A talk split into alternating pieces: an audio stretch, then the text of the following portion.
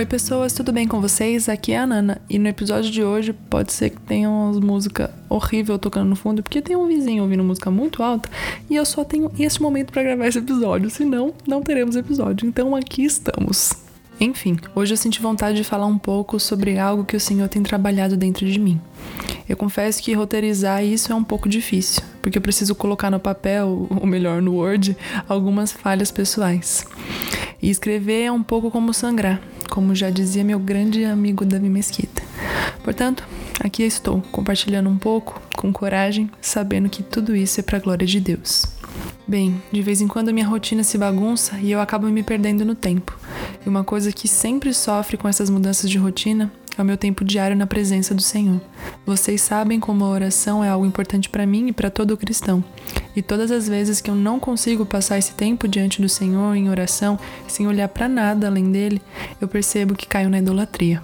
Eu sei que eu tô falando de idolatria aqui, mas eu quis nomear esse episódio como contemplação porque eu acredito que nós temos necessidade de contemplar o Senhor, senão todos nós cairemos na idolatria. A contemplação nos faz perceber que só existe um único Deus, digno de ser adorado e obedecido.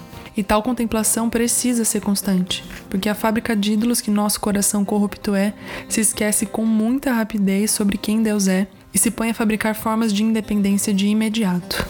Eu tenho uma disposição natural à falta de confiança em Deus. Vocês já sabem que eu sou um Enneagrama 6 e que a minha motivação para as coisas é a segurança. Então, quando eu enfrento alguma situação que não é confortável ou incerta, meu desafio é confiar no Deus que me conduz. Porque eu tenho a tendência de querer controlar tal situação para garantir a minha segurança. Eu encontro dificuldade na espera. Eu quero resolver as coisas de bate-pronto e me sentir segura de novo. E o Senhor tem me iluminado nisso como meu desejo por segurança tem me levado a uma independência e uma falta de confiança nele. Quando o Senhor nos coloca sob sua luz, nós começamos a ver as nossas falhas, não unicamente mais sobre o nosso olhar, mas sob o olhar dele. Somos expostos à palavra e confrontados com a distante realidade que dela vivemos. Comigo sempre me percebo obedecendo ao meu alerta vermelho, ao meu medo da insegurança, fico procurando saídas de emergência e coisas que eu posso fazer sozinha para encontrar conforto. É natural do meu coração idólatra buscar respostas em si mesmo ao invés de ir até o Senhor. E é por isso que eu digo que nós precisamos de uma vida de frequente contemplação do nosso Deus. Quando nós nos colocamos na Sua presença, em constante comunhão com Sua palavra, somos preenchidos daquilo que Ele é. A constância nos ensina a olhar para Ele ao invés de olhar para nós mesmos diante das situações. Frente a isso, tenho sido muito confrontada com a história de Paulo. Na segunda carta aos Coríntios, ele diz que sente prazer nas fraquezas, nos sofrimentos, angústias, porque o próprio Senhor lhe diz que sua graça é suficiente para sustentá-lo ao passar por cada uma dessas coisas. Paulo foi açoitado, preso, perseguido, e ainda assim ele confiava no Deus que estava diante dele, a ponto de dizer que os sofrimentos por causa dele eram como prazer. Eu sei que tem horas que isso parece loucura, mas na realidade era um verdadeiro entendimento de que a vida dele era peregrina, que ele não era dessa terra e que os sofrimentos e até mesmo a morte só poderiam levá-lo para um lugar a presença de Deus. Paulo era extremamente obediente, mas a obediência não vem sem intimidade, sem reconhecimento de uma soberania. Ele confiava em Deus. Quando Deus lhe diz: Minha graça é suficiente, Paulo não questiona ou desconfia ele imediatamente assume que a graça é o que lhe sustenta e que é melhor que ele seja fraco, porque na fragilidade humana o poder de Deus é aperfeiçoado. Ele realmente entendeu que o viver é Cristo e o morrer é lucro, como ele mesmo diz na carta aos Filipenses. A obediência de Paulo sempre me marcou muito, mas parece que só recentemente eu entendi que ele obedecia porque confiava, Obediência e confiança não têm como andarem separadas. Costumo dizer que a obediência é minha forma de viver, mas a realidade é que se eu não aprender a deixar minha idolatria de lado e confiar em Deus, eu não passo de uma hipócrita. Mas então, como eu deixo a idolatria de lado? Como eu aprendo a confiar em Deus, a crer que a graça é suficiente? Contemplando o Senhor, se demorando na presença dEle. Sabe, Jesus na oração sacerdotal diz que a vida eterna é conhecer a Deus e ao Filho enviado.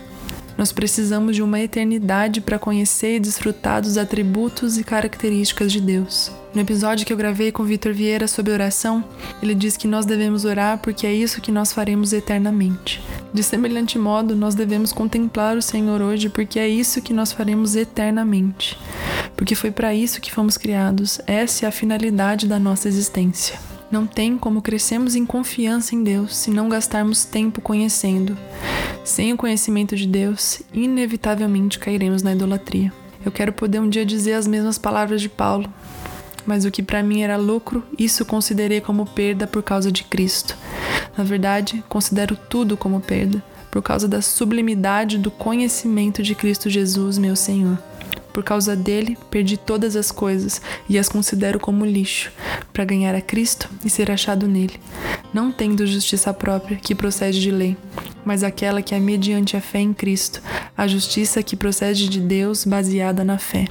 O que eu quero é conhecer Cristo e o poder da sua ressurreição, tomar parte nos seus sofrimentos e me tornar como ele na sua morte, para de algum modo alcançar a ressurreição dentre os mortos.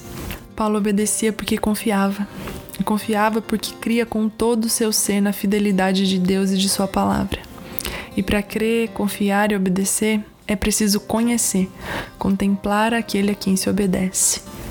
Em Colossenses 1, Paulo instrui a igreja a conhecer o Senhor, e ele mesmo expõe várias características de Deus, que nos serve como prova de que ele vivia em contemplação do primogênito de toda a criação. Portanto, que a contemplação seja o nosso modo de viver, porque assim seremos uma noiva obediente, que cresce dia após dia constantemente em confiança em Cristo Jesus, o Autor e Consumador da nossa fé. Afinal, é na contemplação da glória do Senhor, ou seja, da revelação de Deus, que somos transformados, aprendendo a viver de maneira digna enquanto aguardamos a bendita esperança, a vinda do nosso noivo, para podermos viver uma eternidade em contemplação. E usando as palavras de João Batista, convém que eu diminua e que ele cresça. Para que ele cresça em nós, é preciso que nós o contemplemos. Então é isso. Esse foi um episódio curtinho, como sempre, quando eu apareço aqui sozinha. E é isso. Até o próximo episódio. Um beijo e um queijo.